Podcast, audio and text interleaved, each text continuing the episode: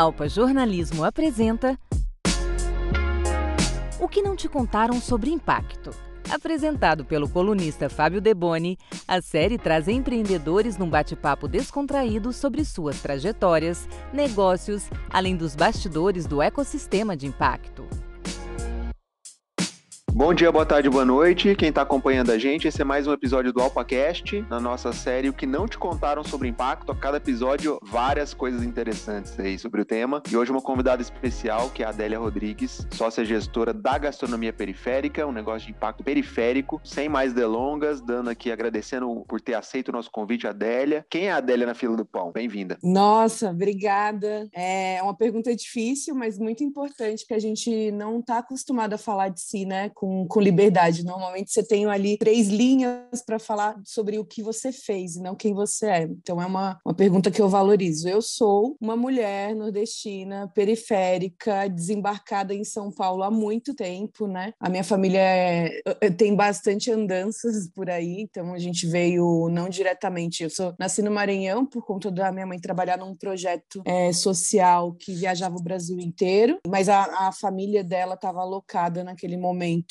em Brasília, e aí a gente vem para São Paulo para desembarcar numa quebrada importantíssima, porque me formou, né? Fez eu ser quem eu sou, que é o Jardim Boa Vista. Então eu sou fruto dessas andanças. Quando eu chego aqui, né, em São Paulo, eu tinha muito sotaque e isso me trazia muito desconforto assim na hora de falar. Eu tinha o bullying, né, de criança que não era fácil de aguentar, então eu, eu era mais calada e aí em consequência eu me dedicava muito mais a estudar, a ler, né? Eu, eu tinha mais essa, essa força aí de estudar bastante para poder me colocar de uma outra forma. E aí isso fez me apaixonar por livros, o que me levou para psicologia, então sou uma psicóloga. Fui para projetos sociais, então a vida inteira eu só tive ou consultório ou, ou trabalhei em ONG. Trabalhei numa organização social muito importante, que é a Fundação Julita, com mais de 60 anos ali na Zona Sul. Zona Sul tem é, o meu coração, eu amo, né? Trabalhei com juventude muito tempo, que é a faixa etária que eu curto, que eu dizia que ninguém queria, eu queria. Porque é aqui você precisa de verdade dialogar, convencer, trazer pontos verdadeiros. Você não consegue ludibriar um, um jovem, né? Você precisa de verdade vivenciar com ele o processo, acreditar, ele entender que você está junto. Então foi importantíssimo passar por lá. E aí depois eu fui para o mundo de novo, né? Então eu sou essa pessoa das andanças. Eu queria é, que aquilo que a gente desenhou na nossa cabeça fosse multiplicado em muitos lugares, né? Aí eu chego na gastronomia, então eu sou uma mulher de múltiplos interesses e, e, e múltiplas andanças. Justamente isso que eu te perguntar, a bela trajetória, né? como é que como é que a gastronomia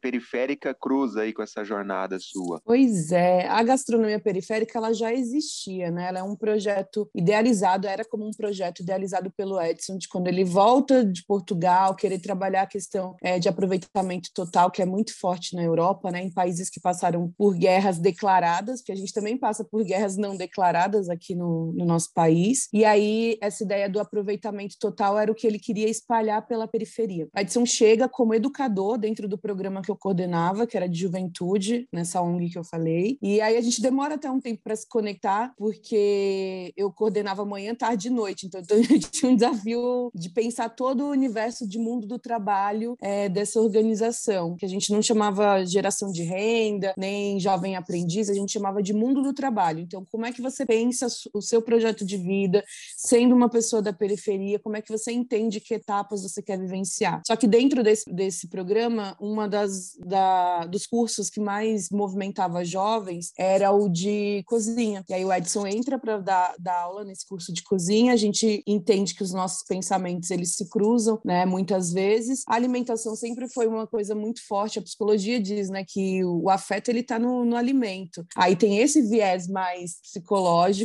e mais individual, e também tem o viés que eu sempre acreditei que tudo é político, né? Então, aquilo que é plantado e aquilo que deixou de ser plantado, aquilo que é valorizado e aquilo que é desvalorizado enquanto comida tem a ver com noções políticas e com noções, inclusive, de colonização, né? Nossa, genial essa trajetória. E aí, hoje, o, o a gastronomia periférica é uma empresa, como é que está constituída? Desde que a gente montou a escola, então, quando eu entro, eram oficinas, aí, quando a gente se conecta, a gente resolve só fazer isso. Então, eu saio da organização ele também, para a gente poder investir todo o nosso tempo e o nosso dinheiro nisso. E aí já virou uma escola e já virou uma, uma empresa, né? Então, tem um CNPJ de empresa. A gente não é uma ONG, porque entendi que podia é, gerar o próprio dinheiro, que é um, uma problemática gigantesca nas ONGs, né? Você encerrar um projeto porque você não tem dinheiro para continuar e você não pode vender um serviço. Então, como a gente nasceu sem muita grana, a gente já tinha a ideia de vamos vender alguns serviços para a gente conseguir custear é, a nossa escola e oferecer ela de maneira gratuita para quem é periférico. É a civirologia, né? Como Sim, presente, total. Né?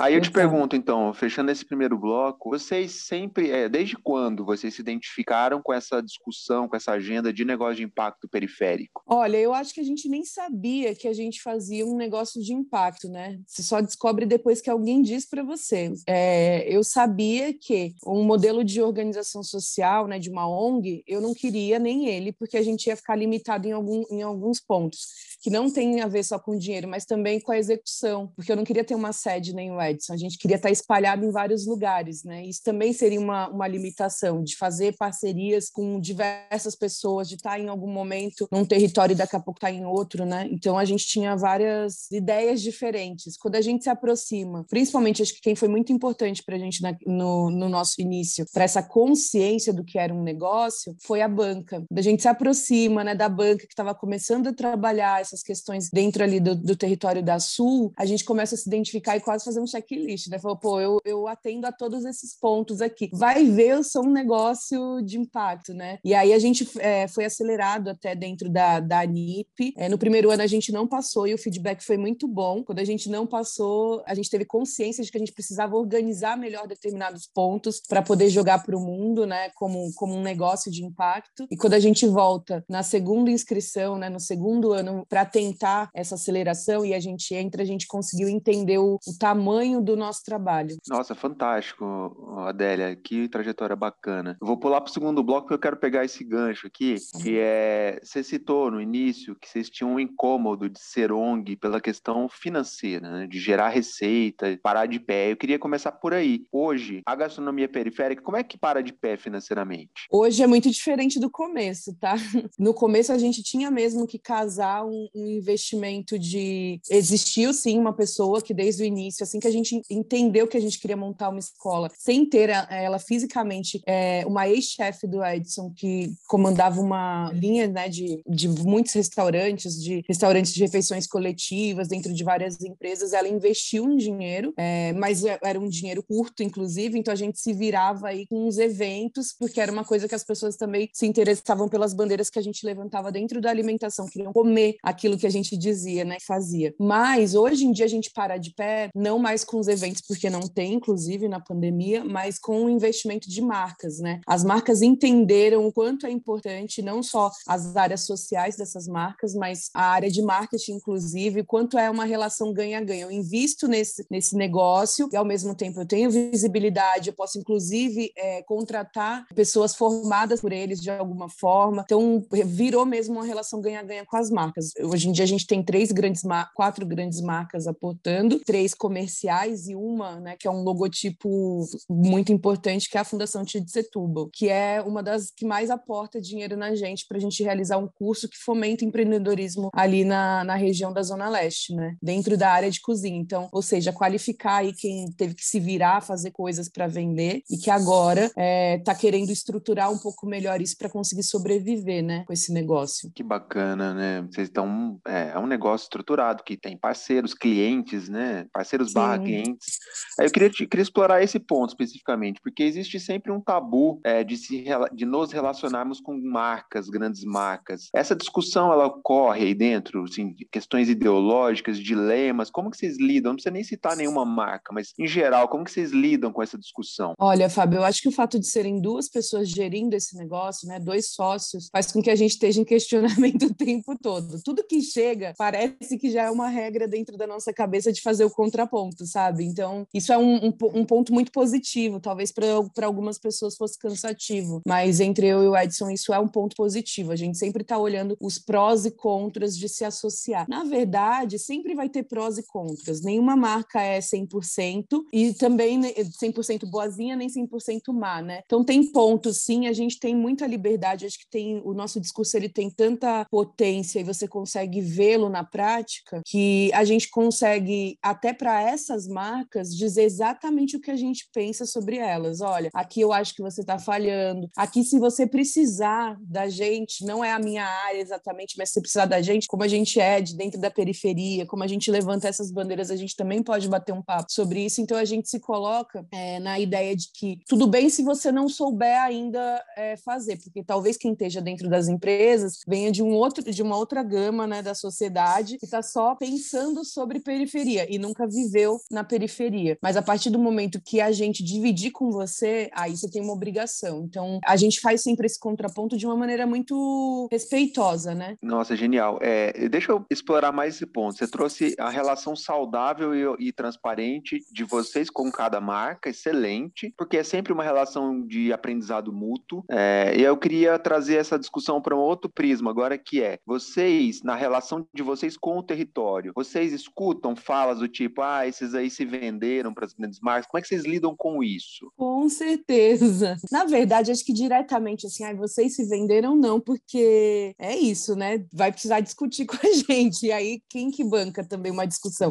É muito mais fácil é, você ouvir dizer que alguém disse do que a pessoa sentar com você diretamente e falar, mas por que, que vocês estão com essa marca? Por que, que esse é o patrocinador de vocês? É, é muito raro alguém sentar e, de fato, perguntar. Acho que isso é uma falha social nossa, de falar mal e não de discutir quais são os pontos que levaram até ali, sabe? Mas eu não me incomodo, não. Eu acho que essa ideia de que você precisa explicar tudo antes para se justificar pode até soar um pouco pior, né? O que a gente sempre diz é assim: olha, essa marca ela pode não ser 100% adequada para todo mundo, para essa sociedade, mas o que a gente está fazendo, eu te garanto que é. Então, o que eu faço com o dinheiro que ela me dá é 100% adequado, né? É aquilo que a gente entende que as pessoas precisam. A gente está formando um monte de gente aí que não teria oportunidade. Então, é melhor eu não pegar esse dinheiro e deixar que ela invista em outra coisa, ou é melhor eu pegar esse dinheiro e fazer uma potência periférica com ele, sabe? Então, é, não me incomoda é, a ideia de ser vendido, mas ela também nunca veio diretamente. Veio sempre um, um que diz para o outro, que diz para o outro. Tá no meio do caminho é muito é muito diferente, né? Você não é nem periferia só e também não é a, a marca. Então, esse meio do caminho ele sofre pressões dos dois lados. A gente já aprendeu a lidar com elas. Fantástico. Não, é, vocês trazem para um contexto né, a questão e, e existe um, uma clareza das relações. Ninguém entra de óculos cor-de-rosa numa relação dessa. Exato. E acho que isso está muito claro, tanto do lado de vocês quanto do lado da empresa. Existe uma relação de interesses mútuos na medida em que seja possível ambos ganharem né, dentro do possível. Acho que isso faz a, a relação andar para frente e gerar valor para outras pessoas. Acho que isso é muito claro. Bacana, bacana essa visão. Né? Uma visão, as pessoas não gostam, mas queiram não uma visão política né, das relações, acho que isso é muito claro. Deixa eu entrar nesse tema. Você acha que, sendo um negócio de impacto periférico, trazendo essa trajetória de vocês de luta, de contestação, de discussão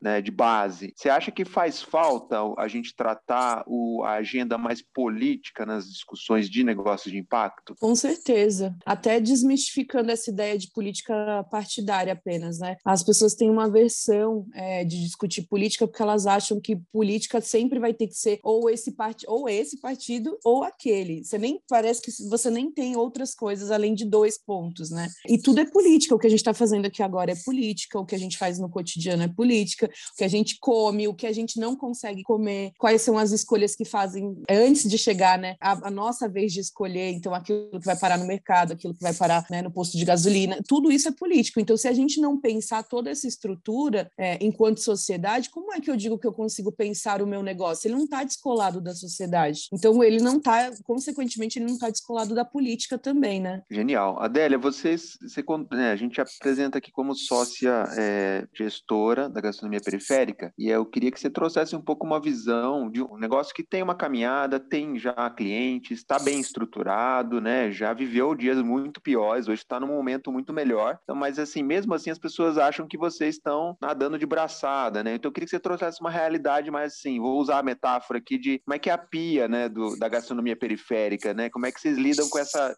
essa questão mais interna de arrumar a casa, né? Conta um pouco esses bastidores aqui pra gente. Menino, Não, olha, os bastidores é um dá, dá, um podcast só só sobre isso de muitos episódios. Eu acho que tem esse essa romantização, né? Essa idealização, na verdade, do que é a gastronomia periférica, porque sim, a gente cresceu muito nesses quatro, quase cinco anos, né, em que a gente é, se juntou e resolveu criar esse negócio. Mas existe também um isso que você falou, todo o bastidor que as pessoas às vezes também não querem saber. É muito comum a gente sempre dizer, seja para os nossos alunos ou para quem vem trabalhar com a gente, olha, você precisa entender o que é a gastronomia periférica de verdade. Ela não é aquilo que você vê na rede social, ela também não é aquilo que você vê na TV. A gastronomia periférica é muito trabalho. Então a gente trabalha todos os dias muito, né? Você tem que tentar equilibrar com outras frentes, né? Então, né, não necessariamente a gente faz só isso, a gente precisa estar tá em múltiplos lugares para as pessoas continuarem falando da gente, para as pessoas continuarem tendo interesse e isso gerar mais visibilidade para o trabalho que a gente faz. Então, eu não posso simplesmente só mergulhar no universo da escola, por exemplo. Eu tenho que mergulhar no universo da escola, eu tenho que dar entrevista, eu tenho que trazer essa fala em palestras, em outras coisas, em outros desenhos de, de trabalho para que isso se fortaleça. Além disso, tem o processo de captação. É óbvio que quando a gente pensa em fazer, a gente pensa fazer para um grupo pequeno, que foi o primeiro, de 15, 20 alunos, e agora a gente está tá chegando até o final desse ano com mais ou menos uns 250. Então a gente mudou muito né, nesse caminho, teve que aprender diversas coisas, tem que lidar com diversos desafios, que é adequar um monte de coisas para o conceito e para e a vivência da periferia, trazer mais investimento, fazer muita coisa com pouco dinheiro, que é o, o que mais acontece no dia a dia, entender de tudo um pouco. Então você tem que entender de rede social, tem que entender de, de financeiros, tem que entender de jurídicos, tem que entender de milhares de coisas e ainda assim ter uma escuta acolhedora, porque às vezes você precisa ouvir um aluno ou um professor que é periférico também está passando pela mesma situação dos nossos alunos, né? Então é um universo gigantesco que não é fácil, não. Em resumo, você tem que ser ninja, né? Acho que é isso. Tem que ser é ninja, tem que ser um que povo, legal. né? Tem que ser um povo. Mas é, é, quando você descobre o propósito, sem romantizar mesmo, né? Mas quando você descobre o, o propósito do que você quer fazer, você só vai, você não tem como não fazer, né? Não tem como voltar para trás e dizer aqui é um, um, lugar mais confortável, eu vou parar aqui. Não, você vai seguindo, você fala, tá, cheguei em, em 50, agora eu quero chegar em 100, agora em 250, agora eu quero ir para outros estados, e aí a gente vai, vai nessa crescente. Eu já quero voltar nessa discussão de escala, mas antes dela eu queria voltar na romantização. Quero perguntar de forma muito direta. Você, Edson, já pensaram em desistir? Olha, acho que o Edson não, eu já.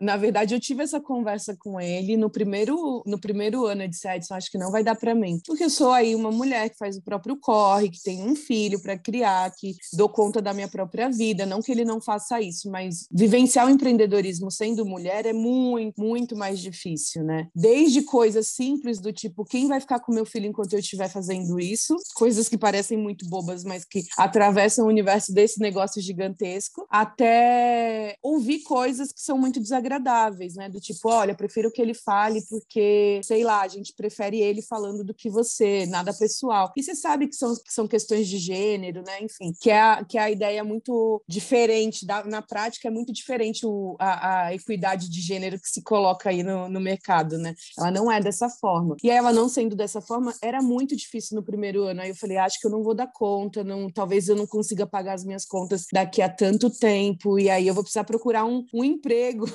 eu falei, vou ter que procurar outra coisa para fazer. Ele, não, calma, vai dar certo, vamos pensar mais seis meses nisso. Se em seis meses não der, a gente pensa uma outra alternativa. Aí naqueles seis meses deslanchou de vez. Ele é muito, ele é muito diferente de mim, assim. Então, eu, eu sou muito a pessoa do detalhe, do, né, da minúcia, e a cabeça dele tá lá na frente e fica lá. Eu sou a, a pessoa da, da, construção do presente, né? Então, acho que esse complemento ele é importante até para a gente não, não desistir, para a gente concretizar também aquilo que vem sendo sonhado, né? Mas eu pensei sim. Por isso que vem dando certo, né? Porque vocês se complementam, é. né? Isso, isso, fantástico. Eu vou voltar na discussão da escala, né? Porque existe um glamour, uma fetização da escala, tudo é escalável, tudo tem que ser escalável, né? E para periférico, isso é o buraco é mais embaixo. Eu queria que você trouxesse essa discussão, como é que vocês lidam com essa reflexão de escala? É um desafio porque até quem investe dinheiro né, nesse processo é, sempre acha que dá para fazer mais, né? Ah, mas se você diminuir aqui, aí eu digo, olha, eu não mexo na qualidade do que eu entrego, a não ser que seja para aumentar. Quando alguém veio buscar, que a maioria foi isso, quando alguém veio buscar a parceria com a gente, é, de fato sabia que a gente entregava um trabalho único, né?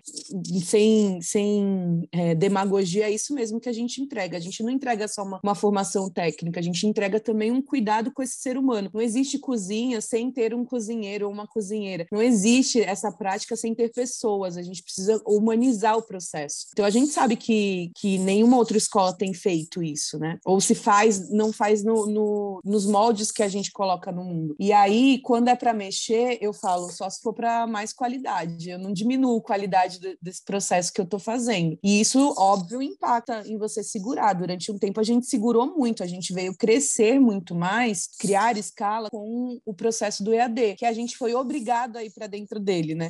A gente foi obrigado por conta da pandemia a criar uma outra forma de, de ensinar gastronomia. E aí essa outra forma foi criar o nosso próprio curso EAD. E aí você descobre que nenhum EAD funcionava para a periferia. Então você se mete num outro BO muito maior, que é como é que eu crio possibilidade das pessoas estudarem? Eu hoje, eu continuo morando na Zona Oeste, já andei em vários bairros, né? Eu adoro a Zona Oeste, principalmente por uma questão política em relação ao, estudo do meu filho, que quero que estude numa escola pública e estuda numa escola muito legal aqui no Butantã. O que eu ia dizer, a gente teve que aprender a fazer um EAD para a periferia, onde a gente coloca né, internet no celular dos alunos, onde a gente tem que mandar o insumo em casa, onde a gente tem que fazer um outro desenho, mas isso trouxe, por mais que é, traga muito mais trabalho, porque você tem que fazer um, um conteúdo né, e uma estrutura de curso muito bem pensada para esse público, trouxe para a gente a possibilidade de a gente chegar em lugares que eu nunca imaginei. Então, a gente está em três estados diferentes hoje em dia, com um mês de inscrição que a gente fez esse ano, 1.200 pessoas se inscreveram. Então, eu fiquei, tipo, muito chocada, porque a gente nunca teve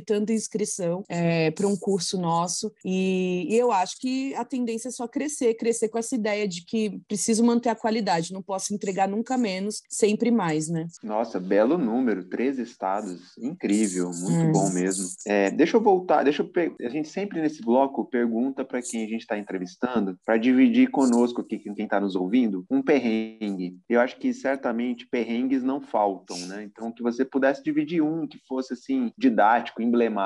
Ó, os perrengues são dos mais variados, desde desde quando a gente estava no presencial, a você conseguir fazer com que as pessoas entendam qual é a estrutura dessa escola. Então, esse negócio ele se ele se dá presencialmente no encontro entre a nossa metodologia e um espaço físico. E a gente colocar esse esse curso para rodar muitas vezes gerava uma desconfiança do tipo, tá, mas vocês vão vir com é, equipamento, com insumos, com vão contribuir e aí tudo isso de graça. Então o perrengue era convencer. Teve lugares que falaram, ah, a gente não quer porque acho que não é para a gente. E você nitidamente conseguia perceber que era uma desconfiança. Tem esse tipo de perrengue, tem perrengue do tipo quando você lida com, com grandes marcas, quanto maior a, é, a marca, maior o tempo, inclusive é, em relação a pagamento. Então você tem que ter um, um fundo de caixa muito grande para conseguir rodar um tempo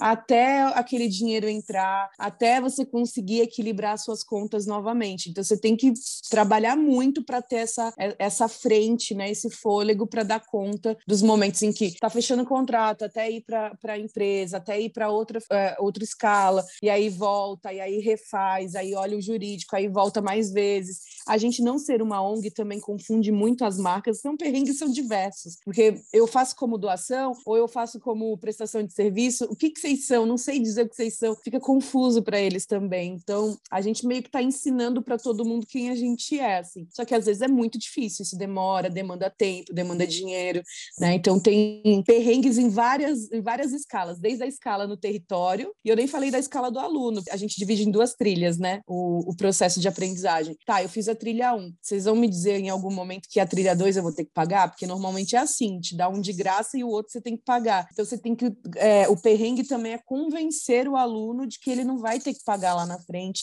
de que pode ficar, a gente vai estar tá com você e isso é o, é o seu direito estudar, sabe? Então, perrengues são inúmeros. Nossa, perrengues não faltam. Genial não. se dividir. Muito bom. Bom, fechando esse último, esse segundo bloco, para a gente ir para o final, você trouxe várias coisas interessantes aqui, né? Muito rico. Eu queria fazer uma última provocação, que é a seguinte: vocês notam, vocês né, percebem que há uma competição entre negócios de impacto periférico? Rola uma puxadinha de tapete? Rola, né, assim, uma cotovelada, assim, nesses, nessa galera que está nessa mesma trilha? Ou isso é uma viagem da minha parte? Eu não acho que é uma viagem que você convive com muitos negócios de impacto. Então, provavelmente você escuta bastante esse tipo de coisa, do tipo, ah, fulano faz, mas talvez, né, não faça tão bem. Eu acho que acontece, sim, mas não chega tanto para a gente. A gente conseguiu construir, e aí eu falo que é construir mesmo, porque no início eu ouvia muito, né? Eu ouvia todas as coisas, eu continuo escutando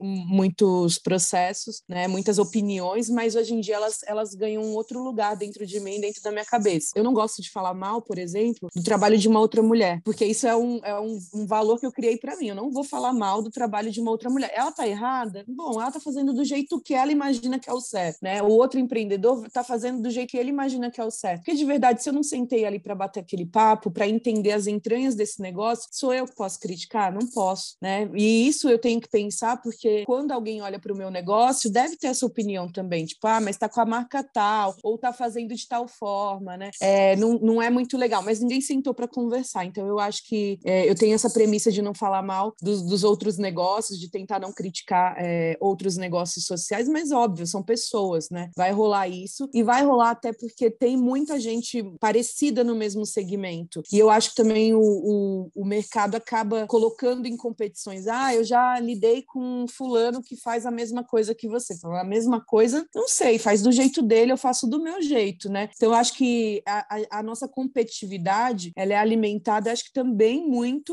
é, propositalmente, sabe? É, é um jeito da gente perder mais tempo discutindo entre a gente do que, de fato, discutindo outras posições de poder. Eu acredito que é assim. Interessante, tua dica é boa para quem está ouvindo, né? Se vocês se fecharam entre vocês no bom sentido, filtram o que vem e o que interessa é o que é válido para vocês, né? Acho que isso está claro, né? Obviamente Sim. virão falas, caras e bocas, mas acho que é a capacidade de cada um de lidar, filtrar e seguir para frente, né? Relativizar o que vem, né? Acho que isso é importante. Exato. Traz. Bem bacana, acho que é um aprendizado. O que o, é, e o que o empreendedor menos tem é tempo, né? Se você perder seu tempo é, discutindo sobre um negócio que não é seu, ou numa competição que no fim das contas não vai te dar em nada, você fala, mas para que, que eu estou fazendo isso mesmo? Ah, para isso? Ah, então não tenho tempo, então desculpa, não vou gastar com isso. Então, acho que é, um, é pensar que o bem mais precioso do, do empreendedor é mesmo é, o tempo. E aí eu vou gastar ele tendo ideias, né, estruturando o meu processo e não nessa competição aí sem propósito. Não, genial. Adélia, vamos para o último bloco aqui, acho que muito bom, você toca vários pontos super interessantes. Para a gente fechar o terceiro bloco, a gente sempre pede dicas. A primeira pergunta que eu faço para você é: se, vocês estivessem começando hoje a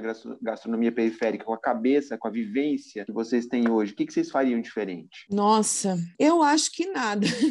nada porque tudo que a gente passou foi aprendizado, né? Então, talvez eu não, eu não tivesse essa estrutura que eu tenho agora. Você ter uma ideia, no início, no, no primeiro ano da nossa escola, a gente investiu num espaço ali na Chácara Santana, reformou todo o espaço, ele continua lá. E aí a gente resolveu que a gente queria ser de cara um restaurante escola. Só que diferente do restaurantes escolas que a gente já tinha ouvido falar, a gente funcionava todos os dias a todo momento. Então isso tinha um desgaste de vida e também um desgaste do próprio aluno também, que muitas vezes passava na frente do restaurante, tinha uma aula teórica para assistir, passava na frente, via lotado, falava: "Ah, eu fui lá ajudar o meu amigo, hoje estava na escala de estágio". E aí você não ia na aula na aula prática, é na aula teórica, desculpa. E aí o que que a gente aprendeu? Pro ano seguinte a gente disse: "Não, vamos criar sistemas diferentes. A gente vai fazer toda a parte de uma cozinha de estudo mesmo, que não tem interferência de público nem nada. A nossa relação com o público vai ser quando sair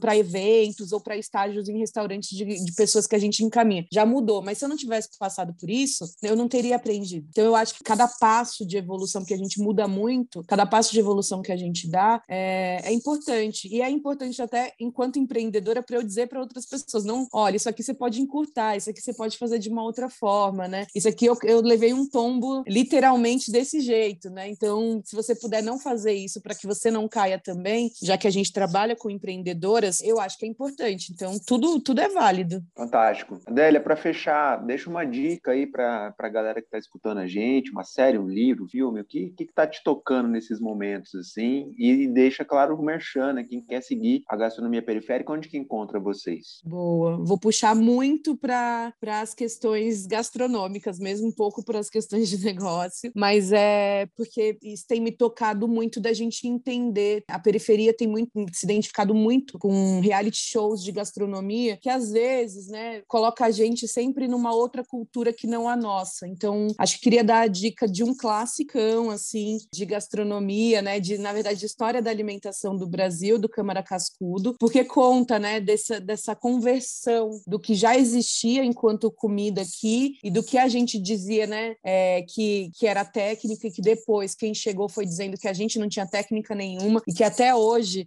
muitos dos processos, né, indígenas, muitos dos processos africanos que a gente tem e muito desse, dessa mescla com os portugueses está tá na nossa identidade. Então é importante para a gente saber para onde a gente está indo e descobrir quem a gente é. E isso é para quem trabalha com gastronomia e para quem não trabalha também. E aí acho que de dica de série, a última que eu assisti, que é aí que tá, né? Eu estou estudando sociologia agora por conta da gastronomia. Então eu estou muito nesse universo da importância desse desse lugar de, de se conhecer, né? É, eu assisti uma série, acho que foi nesse final de semana, que passou muito legal, que é da África aos Estados Unidos. Então é sobre um jornalista gastronômico que vai fazendo toda essa pesquisa, né, desse universo que ele vive, né, no, em estados muito negros ali no, nos Estados Unidos, com práticas muito ligadas à África, mas ele começa na África fazendo esse caminho todo, entendendo o que é, o, o que é comida lá, entendendo o que é costume dos povos, né, e isso conta muito de como a gente se comporta até hoje. Então, eu sinto muito a gente estudar mais a Revolução Francesa do que a nossa própria história. Então, é muito triste pensar isso nas escolas, né, que a gente fica lá decorando um monte de coisa é, do, do continente europeu, que também interfere na nossa, na nossa vida, mas pouco sobre, sobre esse lugar de, de onde a gente veio para a gente descobrir para onde a gente está indo, né? Belas dicas, Adélia. Para fechar, então, deixa aí o Merchan, quem quer seguir a gastronomia periférica, onde que encontra vocês? Boa! Encontra a gente no arroba gastronomia periférica no Instagram. A gente tem também o gastronomiaperiférica.com.br para quem tiver interesse também de entender tudo que a gente faz, inclusive de se inscrever para os nossos cursos lá, tem o link de, de, inscrição, né? Facebook, LinkedIn, Gastronomia Periférica e só chamar a gente que a gente está à disposição aí. Adélia, muito obrigado, ótimo papo, adorei mesmo. Você trouxe várias coisas super ricas aqui para discussão. Então deixa aqui um, um agradecimento especial e para quem está ouvindo a gente, um grande abraço, até a próxima. Se cuidem. Tchau, tchau. AlpaCast jornalismo de impacto em qualquer lugar. Discussões, reflexões e informações sobre o ecossistema de impacto socioambiental disponível no seu tocador favorito. Um produto Alpa, jornalismo de impacto.